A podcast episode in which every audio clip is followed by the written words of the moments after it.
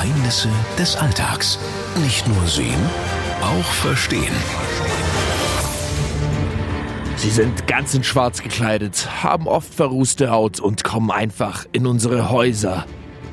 Trotzdem bringen sie Glück. Zumindest erzählt man sich das so.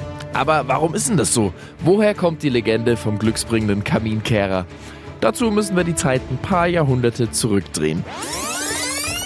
Früher war es unvorstellbar für eine Familie, wenn der Kamin verstopft war oder schlecht abgezogen ist. Denn dann ist eben auch der Herd und damit das Essen kalt geblieben. Ach ja, äh, das Haus und die Wohnung heizen war dann übrigens auch nicht mehr drin. Aber die Rettung war schon unterwegs. Der Schornsteinfeger. Man konnte wieder kochen und die Wohnung war auch wieder schön warm. Er brachte also das Glück zurück ins Haus.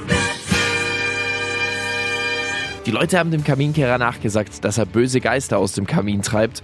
Und da hatten die Leute im übertragenen Sinne auch gar nicht mal so unrecht. Er hat nämlich dafür gesorgt, dass im Kamin keine Rußbrände entstehen konnten oder dass giftige Gase zum Beispiel in die Wohnung zurückdrücken. Übrigens für die extra Portion Glück heutzutage soll's ja auch einfach nur reichen, den goldenen Knopf an der Jacke des Schornsteinfegers anzufassen.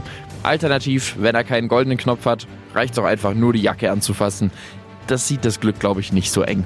Also vielleicht vor dem nächsten Lottospielen einfach mal selber ausprobieren.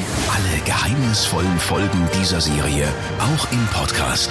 Ganz einfach und kostenlos auf radio7.de.